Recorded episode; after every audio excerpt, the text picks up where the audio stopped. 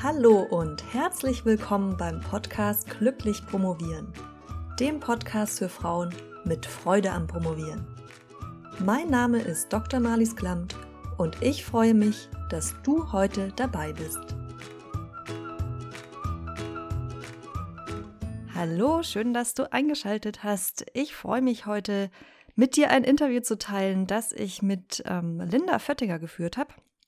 Linda hat letztes Jahr mit mir, im Frühling war das ungefähr, ein Coaching-Gespräch geführt. Und ich habe mich ja nach einem Dreivierteljahr mal wieder bei ihr gemeldet und mal nachgefragt, wie es bei ihr so läuft und war dann sehr überrascht, wie gut sie vorankommt und mit welcher guten Laune sie geantwortet hat, obwohl sie ähm, zeitgleich noch einen Vollzeitjob hat und zwar außerhalb der Wissenschaft und selbstständige Projekte und die Dissertation trotzdem noch gut damit unter einen Hut bekommt. Und ich dachte mir, okay, das ist, äh, hört sich ungewöhnlich an. Da möchte ich mehr darüber erfahren, vor allem wenn man noch gute Laune dabei hat. Also habe ich nur ein bisschen mehr nachgefragt und sie dann schlussendlich in den Podcast eingeladen. Und ja, Linda bezeichnet ihre Promotion als ihr größtes Hobby, was ja auch schon mal ein Statement ist. Und hat im Prinzip ziemlich wenig Zeit zum Promovieren zur Verfügung, weil sie, wie gesagt, extern promoviert sogar noch an einem anderen Ort wohnt wie ihre Betreuerin. Und ja, sie hat uns verraten, wie sie diese wenige Zeit, die sie jede Woche zum, Prom zum Promovieren zur Verfügung stehen hat, trotzdem nutzt und wie sie sie gut nutzt. Ich möchte dir aber so einen kleinen Warnhinweis für dieses Interview mit auf den Weg geben. Also es ist ein sehr spannendes Interview geworden, aber bitte misst dich jetzt nicht unbedingt an Lindas Turbo-Modus. Zum Thema Turbo-Modus, Promovieren im Turbo-Modus, habe ich übrigens auch mal eine Podcast-Episode gemacht, die verlinke ich dir direkt weil das sonst ein bisschen viel Druck aufbauen könnte, wenn du jetzt denkst, dass du genauso wie sie promovieren musst. Das ist schon ziemlich full on, was ihr da praktiziert. Das ist auch nicht unbedingt für jeden was, was völlig in Ordnung ist. Also du musst nicht die Entscheidung treffen, auch in diesem Turbo-Modus zu promovieren. Wenn das nichts für dich ist, es gibt auch genug andere Promotionsarten. Das möchte ich so ein bisschen vorweg schicken. Und ja, Linda hat eine unglaubliche Selbstdisziplin, unglaubliche Selbstmotivation was ich wirklich beeindruckend finde. Also schau, was du von ihr lernen kannst, aber nimm sie nicht unbedingt als Vergleichsmesslatte. Und ja, das ist eigentlich schon alles, was ich vorab sagen will. Es ist ein kurzes, knackiges Interview geworden. Und ich wünsche dir ganz viel Spaß beim Anhören des Interviews mit Linda Fettinger.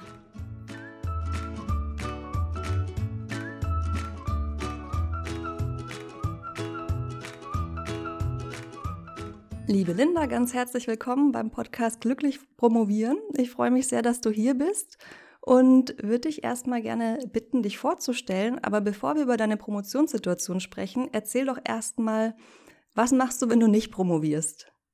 Ja, vielen Dank. Ähm, mein Name ist Linda Föttinger.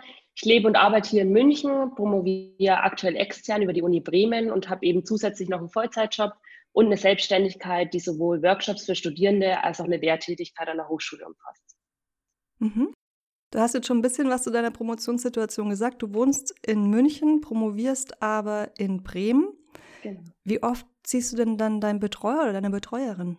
Genau, also mein Promotionsprojekt hat im Februar 2019 gestartet. Da war ich das erste Mal auch direkt oben in Bremen ähm, und war jetzt vor kurzem wirklich für zehn Tage mal dort, was ähm, richtig gut war und auch ein wahnsinniger Fortschritt im Rahmen der Promotion halt einfach dargestellt hat.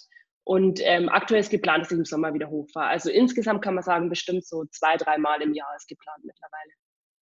Und nebenher arbeitest du Vollzeit und dann hast du auch noch selbstständige Projekte, richtig? Genau, genau.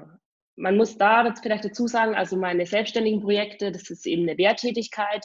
Da unterrichte ich auch im Wesentlichen wissenschaftliches Arbeiten und die Workshops eben auch. Also das sind so Workshops für Studierende, ähm, in denen so die Grundkenntnisse vom wissenschaftlichen Arbeiten praktisch vermittelt werden. Und was für einen zeitlichen Umfang hat das ungefähr? Ähm, es ist phasenweise, würde ich sagen. Also das Semester startet jetzt wieder im März mit einem Modul ähm, wissenschaftliches Arbeiten. Ähm, und die Workshops hatte ich auch, also hatte ich jetzt im Oktober fast jeden Samstag einen Workshop. Jetzt aktuell habe ich eine Winterpause und wir starten wieder Ende Januar mit den Workshops. Also es ist immer so ein phasenweise quasi ähm, so eine Abwechslung zwischen Lehrtätigkeit und Workshops. Aber diese, diese Workshops, nur damit ich das richtig verstehe, die organisierst du auch selbst, die gestaltest du selbst, machst die Konzepte, musst Akquise betreiben, damit da überhaupt Leute hinkommen. Also das ist alles, das ist wirklich alles in deiner Eigenverantwortung. Genau, also es macht auch unglaublich viel Spaß. Das gleiche hat eigentlich gestartet, also zeitgleich mit der Promotion Anfang 2019 und es hat auch wirklich ein gutes halbes Jahr gedauert, um da überhaupt mal so ein Workshop-Konzept auf die Beine zu stellen. Dann ist natürlich auch in München nicht ganz einfach, eine Location zu finden, ähm, wo man diese Workshops dann eben auch abhandeln kann. Ja, genau. Von Location ähm, finden bis Kaffee vorbereiten, bis Workshop durchziehen, bis nachbereiten. Das, die ganze, das ganze Programm ist eigentlich damit dabei. Ja, kann ich mir vorstellen, dass das einiges an Arbeit ist. Ja. Und dann hast du aber auch noch eine normale, in Anführungszeichen, Vollzeitstelle von 40 Stunden die Woche. Genau, also 39 sind es bei uns dann in Bayern im öffentlichen Dienst, aber genau, ähm, ist ein normaler Vollzeitjob, Montag bis Freitag, ähm, außerhalb der Wissenschaft, genau. Und wann hast du dann noch Zeit zu promovieren? ja, also die Frage höre ich öfter. Ähm, letztendlich ist meine Promotion aktuell so das größte Hobby, glaube ich, kann man wirklich so unterschreiben. Ähm, es ist halt unter der Woche natürlich abends oder auch Samstag, Sonntag und im Urlaub. Und da muss man dazu sagen, also Samstag und Sonntag laufen halt dann auch nur die Dinge, ähm, die halt mehr Konzentration erfordern, wie zum Beispiel das Paper schreiben oder die Datenanalyse und so Sachen, die halt weniger Konzentration erfordern, wie beispielsweise Transkription von den Interviews. Sowas geht halt dann auch mal gut am Abend. Aber ich glaube, man muss halt seine To-Dos irgendwie so aufteilen, dass man die Zeit oder die wenige Zeit, ähm, die mir jetzt aktuell noch verbleibt, so aufteilt, dass man das eben ähm, ja, auf einem guten Level noch durchziehen kann oder effektiv vor allem gestalten kann. Du sagst gerade die wenige Zeit, die mir noch bleibt, aber du hast erst vor einem Jahr angefangen. Genau, ich habe jetzt vor einem Jahr angefangen. Ich meine, die wenige Zeit, die ich so unter der Woche überhaupt zur Verfügung habe. Ah, also wenn man mal mhm. alle Tätigkeiten so in einen Pool werfen würde. Okay, da hatte ich dich gerade falsch verstanden. Das heißt, ich, ich bin gerade so am Überschlagen. Auf wie viele Wochen Arbeitsstunden kommst du dann? Oh Gott, also ehrlich gesagt möchte ich es gar nicht wissen und sowas rechne ich auch gar nicht aus. Ähm, letztendlich habe ich halt so einen Plan, welche To-Dos wann anfallen und versuche halt das eben so einzutimen, wie es funktioniert. Natürlich gibt es auch Phasen, wo es einfach auch von der Konzentration her abends nicht mehr funktioniert. Da muss man es vielleicht auch einfach sein lassen für den Tag. Ähm, aber ich habe ehrlich gesagt noch nie eine Hochrechnung probiert, wie viel Zeit oder wie viele Stunden ich pro Woche jetzt arbeite. Also sei es im normalen Job oder halt Promotion und Selbstständigkeit. Aber wie gesagt, das sollte man vielleicht auch besser nicht machen. Solange es dir gut geht dabei. Genau. Mal ganz polemisch gefragt, hast du denn auch ein soziales Leben? Hast du Freunde? Machst du Sport? Fährst du auch mal in Urlaub? Ja, ähm, also die Frage höre ich auch öfter. Sport auf alle Fälle, ich gehe dann schwimmen, ich habe auch Freunde hier. Ähm, letztendlich ist es immer so eine Sache der Prioritätensetzung. Ich sage auch immer, es gibt keinen Mensch, der keine Zeit hat. Also das heißt, jeder muss seine Prioritäten setzen, wie er es eben möchte oder wo er einen Schwerpunkt drauf legt. Wenn ich jetzt meine Priorität wäre, beispielsweise zweimal am Wochenende vorzugehen oder abends unter der Woche Fernsehen zu schauen, dann sind es ja auch Prioritäten, aber eben aktuell nicht meine. Ja, und so muss, also da gibt es kein richtig oder falsch, das muss jeder für sich selbst entscheiden. Und bei mir ist es halt so, jetzt im sozialen Leben, dass ich halt aktuell nur, also maximal einmal im Monat halt eben fortgehe mit Freunden hier in München oder auch in meiner Heimatstadt und alles andere gerade ein bisschen hinten runterfällt. Ja, das kann man schon so sagen. Aber das sind eben die Sachen, wo man dann für diesen Zeitraum der Promotion, egal ob es jetzt drei, vier oder fünf Jahre sind, ähm, einfach auch bereit sein muss, die Abstriche zu machen. Und man muss sich ein bisschen auch von diesen Gedanken verabschieden, alles unter einen Hut zu bekommen. Also es gibt hier weder ein Patentrezept noch irgendeine Zauberformel, dass ich sagen kann, okay, ich kann alle Lebensbereiche gleich bedienen, so ist es einfach nicht. Aber ähm, das muss man sich halt auch einfach bewusst sein, dass es in der Zeit halt dann nicht so funktioniert, wie es vielleicht früher mal funktioniert hat. Aber so eine Option, zum Beispiel Stunden zu reduzieren in deinem, in deinem Vollzeitjob oder deinem Projekt wegzulassen, die, die selbstständigen Workshops oder die Lehrtätigkeit, das ist was, was, was du dir nie überlegt hast oder was für dich nicht in Frage kommen würde? Ähm, doch, also ich war damals auch Teilzeit angestellt. Ähm, also sowas gäbe es, also die Möglichkeit besteht natürlich schon. Also man ist da relativ flexibel was ich aber aktuell auch einfach gar nicht möchte, weil mir mein Hauptjob außerhalb der Wissenschaft eigentlich auch sehr gut gefällt. Und das ist halt eben so, wie soll ich sagen, der gute Ausgleich. Also dadurch, dass es eine externe Promotion ist und ich eben meinen Hauptjob nicht in der Wissenschaft und nicht an der Uni habe, ist es eigentlich auch ganz spannend und ich habe zwei komplett voneinander getrennte Themenbereiche, was auch, glaube ich, manchmal gar nicht schlecht ist. Wo es ich ausgleichen kann oder auch ab und zu ausgleicht oder ein bisschen versuche auszutarieren, ist zwischen den Workshops und der Lehrtätigkeit. Also ich hatte jetzt zum Beispiel im Wintersemester keine Lehrtätigkeit und habe nur ähm, drei Bachelorarbeiten betreut, also nur in Anführungszeichen, aber ähm, habe zumindest jetzt Samstag, Sonntag, äh, Samstag keine Vorlesungen dann gehabt. Dafür eben die Workshops dann jeden Samstag und jetzt geht es eben dann im März erst wieder los mit der Lehrtätigkeit, wo man dann eben Freitag und Samstag auch an der Hochschule verbringt mit den Studis. Also ich glaube, zwischen Workshop und Lehrtätigkeit kann man gut ausgleichen, aber mein Vollzeitjob bleibt mir und das ähm, möchte ich auch so. Nochmal, nochmal zurück zu diesem Vollzeitjob. Du hast gerade gesagt, dass du den vorher mal in Teilzeit hattest. Ja. Wieso hast du dann, wieso hast du dich entschieden aufzustocken? Also es war so, es war, ähm, also ich hatte noch einen Arbeitgeberwechsel drin dieses Jahr, das muss man vielleicht auch dazu sagen. Ähm, davor war ich 75 Prozent, habe mich dann auch bewusst auf eine 50 Prozent Stelle beworben. Letztendlich war es aber dann so, ähm, dass diese Stelle halt einfach auch viel mehr Kapazitäten erfordert hat, wie es aktuell ähm, auf dem Papier stand mit diesen 50 Prozent, sodass wir uns jetzt dazu entschieden haben, dass wir die Stelle hochstufen, sodass man auch quasi dafür bezahlt wird, was man arbeitet und der ganze Bereich oder die ganzen Stunden auch abgedeckt sind. Das heißt, also eigentlich ist es seit August auch so, dass wir, eigentlich kann man so unterschreiben, Vollzeit arbeiten und jetzt ist es auch auf dem Papier so, dass wir Vollzeit arbeiten. Genau. Okay, das heißt, diesen, den Stellenwechsel hattest du auch letztes Jahr, weil du gerade meintest, dieses Jahr. Genau. Sind ja, ja noch ja, recht frisch im neuen Jahr. genau, letztes ja. Jahr. Sag mal, wo kommt deine ganze Selbstdisziplin her? Was, was treibt dich an? Ähm, ich glaube, das ist so ein bisschen das Gefühl des Vorankommens. Also ich weiß nicht, für mich war das so die logische Kon Konsequenz eigentlich, die Promotion. Im Bachelor habe ich irgendwie über den Master nachgedacht, im Master über die Promotion. Und jetzt müssen wir mal gucken, wie es weitergeht. Also für mich ist so die große Motivation vielleicht einfach so die Herausforderung, so den nächsten Step wieder zu schaffen und aber auch ganz viel so das eigene Gefühl des Weiterkommens. Also allein wenn ich jetzt das letzte Jahr anschaue, eben von Februar ähm, 2019 bis aktuell eben, was man innerhalb von einem Jahr Promotion dazulernt. Und also jetzt, abgesehen von den ganzen methodischen Sachen, wie verschiedene Forschungsmethoden, Studiendesigns und so weiter, ähm, sondern auch allgemein über dieses ganze Wissenschaftssystem, was mir ja völlig fremd war davor, ähm, ja, oder sich auch selber einfach weiterentwickelt. Also ich glaube, das ist eine große Motivationsquelle und was auch ganz, ganz viel ausmacht, sind äh, die Studis und Workshop-Teilnehmer. Also das muss man dazu sagen. Ähm, das sind natürlich schon auch Synergien mit diesen wissenschaftlichen Arbeiten. Also wir besprechen auch in der Lehrstunde Paper, die ich vielleicht auch aktuell gerade in meiner Promotion lese. Also da müssen die Studis, meine Studis dann auch oft äh, mit durch. Und ähm, die Rückmeldung von denen ist auch einfach eine große Motivation, da wieder weiterzumachen. Das ist schon einfach so mein Themenbereich, den ich irgendwie in den letzten, sagen wir mal, insgesamt zwei Jahren schon mitten im Masterstudium so für mich entdeckt habe und daraus dann eben die Selbstständigkeit entwickelt habe und halt die Promotion daran angeschlossen habe. Das heißt, wenn du jetzt so einen Workshop-Tag gegeben hast, an einem, sagen wir mal, an einem Samstag und dann am Sonntag hast du den ganzen Tag an deiner eigenen Promotion gearbeitet, wie fühlst du dich nach so einem Tag? Fühlst du dich dann eher ausgelaugt oder bist du dann noch mehr Energie geladen?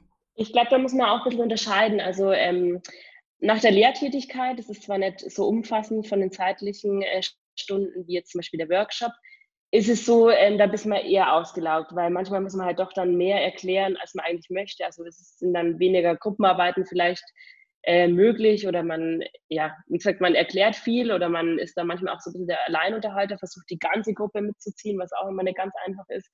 Und der Workshop sowieso, ich meine, es sind Minimum neun Stunden, also wirklich von Vorbereitung wie äh, bis man dann eben wieder daheim ist. Das, also an Tagen von Workshops und ähm, Lehrtätigkeiten brauche ich auf jeden Fall nichts mehr. Also da funktioniert auch nicht, dass ich mich am Abend nochmal hinhocke und am Paper weiterschreibe oder so. Das klappt nicht. Aber wenn ich jetzt zum Beispiel so einen Sonntag an der Bib bin und wirklich was vorangebracht habe, dann ist es eigentlich eher motivierend. Also ja, demotivierend ist eher, wenn halt mal wieder gar nichts ging oder wenn man einfach auf keinen grünen Zweig mehr kommt in der Datenanalyse beispielsweise. Vielleicht willst du uns noch ein bisschen mitnehmen. Ich weiß ja, dass du kumulativ promovierst. Mhm angefangen offiziell hast du ja ziemlich genau vor einem Jahr, also im Februar 2019. Ja. Wie, ähm, wie weit bist du denn inzwischen? Ja, ähm, also meine kommutative Promotion, muss man vielleicht dazu sagen, ähm, besteht aus drei Einzelarbeiten, ist ja von Uni zu Uni auch ein bisschen unterschiedlich. Also bei mir sind es drei Einzelarbeiten, das heißt drei Paper und eine Mantelpublikation. Ähm, aktuell bin ich jetzt mit dem ersten Paper fertig und liege eigentlich so in meinem festgesteckten Zeitplan noch ganz gut. Ähm, Juhu, herzlichen Glückwunsch. die Ergebnisse sind da und ich bin jetzt dabei, das Paper quasi fertig runterzuschreiben und möchte es gern Ende März dann einreichen, nachdem es halt noch tausendmal überarbeitet worden ist. Genau, und damit wäre Paper 1 abgeschlossen und wir können dann nahtlos übergehen in Paper 2.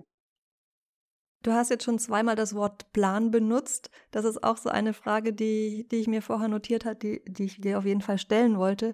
Planst du denn sehr viel in die Zukunft? Also ist, oder ist es so, dass du eher sagst, okay, ich habe ganz feste Arbeitszeiten, ich habe meinen, meinen Wochenplan, die Woche ist durchgeplant, ich weiß an dem Tag, der ist für die Promotion reserviert, der Abend auch, der für Sport vielleicht. Ja. Und ähm, schaust dann einfach, wie weit du kommst und weißt, du gibst eh immer dein, dein Äußerstes oder weißt du ganz genau, das und das muss ich tun, damit ich, ich weiß nicht, was du dir vorgenommen hast, ein Paper pro Jahr oder sowas mhm. schaffe und dann in meinem Zeitplan bleibe, der aber in die, viel mehr in die Zukunft gedacht ist. Also ich glaube, beides ganz wichtig. Es gibt auf jeden Fall einen übergeordneten Plan. Ich bin auch wirklich, auch wenn es viele nicht verstehen, Freund von so einem Fünfjahresplan. Also sowas gibt ähm, Ich weiß auch, wann ich ungefähr fertig sein will mit der Promotion. Ähm, trotzdem ist aber wichtig, die einzelnen Schritte runterzubrechen. Und das mache ich eben mit deiner Vorlage zum Beispiel, die du mir damals schon in unserem Beratungstermin äh, zur Verfügung gestellt hast und jetzt auch aktuell wieder auf deiner Seite hast, habe ich gesehen. Ähm, da breche ich halt wirklich komplett alle drei Paper mit ähm, den jeweiligen Phasen, das heißt Phasen der Datenerhebung, Datenanalyse und so weiter, breche ich dort runter und weiß ganz genau, in welchem Monat ich quasi was äh, fertig haben will. Aber übergeordnet ist auf jeden Fall wichtig, äh, ein großes Ziel zu haben. Und wie gesagt, es gibt auch ein Leben nach der Promotion und mit neuen Zielen. Also ich glaube, das ist ähm, ja ganz wichtig, auch das nicht zu vergessen und nicht nur stur jetzt in dieser Promotionsplanung drin zu hängen, sondern auch das große Ganze mal zu sehen, ja. Und hast du schon Pläne für danach? Willst du sie uns verraten? also es gibt ähm, schon Pläne für danach, ähm, teils, teils. Also ich weiß, wann ich ungefähr, wie gesagt, mit der Promotion fertig werden will. Und da muss man natürlich auch gucken, wie es beruflich mal weitergeht, in welche Richtung ich mich da entwickle. Und ja, also es gibt so ja, es gibt Teilpläne, würde ich sagen, und ähm, die Selbstständigkeit möchte ich auch noch weiterhin ausbauen. Mhm. Ja. Ähm, Nochmal zurück zur kumulativen Promotion. Du promovierst ja extern. Glaubst du, dass die kumulative Promotion allgemein besser geeignet ist für eine Promotion neben dem Vollzeitjob? Oder bei dir ist ja noch mehr wie ein Vollzeitjob eigentlich, aber ja, hast du da eine Meinung dazu? Ja, auf alle Fälle. Also wenn ich mich jetzt ähm, oder wenn ich jetzt verschiedene Promotionsarten miteinander vergleiche und ich war jetzt, wie gesagt, zehn Tage auch in Bremen und bin auch ins Gespräch gekommen mit anderen Doktorandinnen und Doktoranden, ähm, ist es für mich der große Vorteil von dieser externen kumulativen Promotion, dass man halt wirklich drei abgeschlossene Projekte hat. Das heißt, drei Einzelarbeiten. Ähm, man sitzt also einfach so fürs Gefühl, glaube ich, macht es ganz viel aus, einfach nicht fünf Jahre an einem Word-Dokument, sage ich jetzt mal überspitzt, ähm, zu sitzen, sondern wirklich drei verschiedene Paper hat, die zwar alle natürlich unter ne-, einem thematischen Dach stehen, das ist klar, aber ähm, ja, trotzdem drei Einzelarbeiten darstellen und vor allem kann man dann wieder nach dem ersten Paper, wie aktuell, also wie gesagt, schreiben müsste ich es noch, aber äh, sonst ist immer fertig, ähm, kann man einfach einen Haken dran machen und dann hast du eine komplett neue Forschungsmethode, neue Fragestellung, neues Ziel, eine neue Datenanalyse und so weiter. Also das ist, glaube ich, äh, psychologisch ein bisschen besser als jetzt eine, ein Word-Dokument, gerade wenn man eben diese Anbindung an die Uni einfach nicht hat und auch nicht diesen ständigen Austausch hat. Und diese Abhängigkeit, bei dir kommt der Prozess ja jetzt erst noch, dass du dich mit deinem Paper dann bewerben musst mhm. oder schauen musst, wo du es unterbekommst. Das, ähm, das schreckt dich nicht ab. Also ich bin ja, habe immer gerne alle meine Sachen unter Kontrolle. Du kommst mir auch so ein bisschen so vor, wenn du deine Pläne machst und sagst, ich möchte mich auch an die halten. Ja. Das ist jetzt so ein Faktor, den du ziemlich, der außerhalb deiner, deiner Kontrolle liegt. Wird dein Paper angenommen, wird es nicht angenommen? Wie oft muss ich es einreichen oder überarbeiten? Das sind ja ziemlich viele Unsicherheitsfaktoren.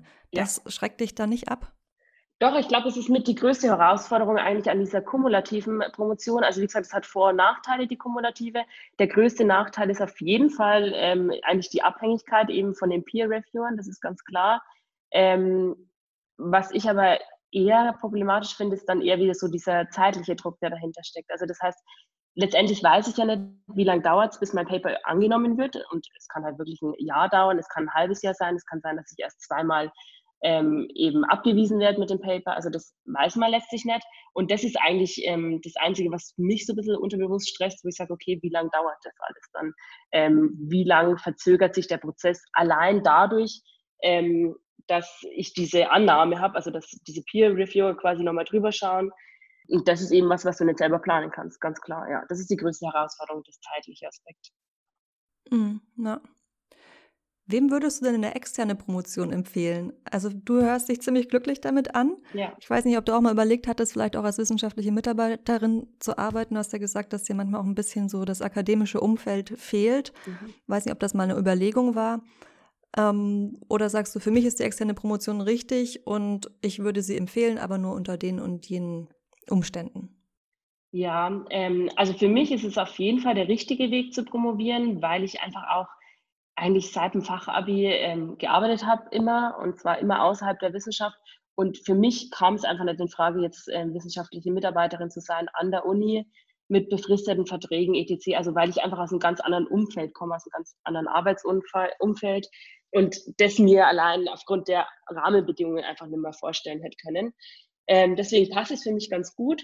Ich glaube, ich würde es jemandem empfehlen, der sehr eigenständig arbeitet, der sehr organisiert ist, aber auch ähm, vielleicht den Input sich auf andere Wege holt. Also beispielsweise habe ich mir so eine qualitative Forschungswerkstatt hier in München gesucht, äh, mit denen ich dann zumindest die Chance hatte, meine Ergebnisse mal zu diskutieren, was ja ganz wichtig ist.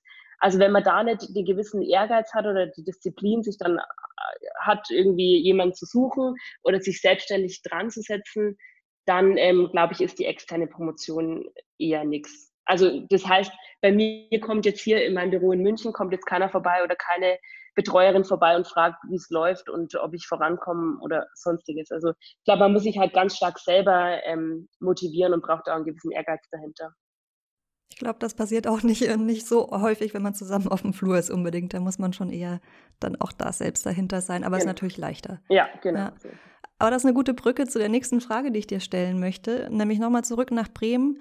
Du warst ja jetzt gerade zehn Tage bei deiner Doktormutter in Bremen. Mhm.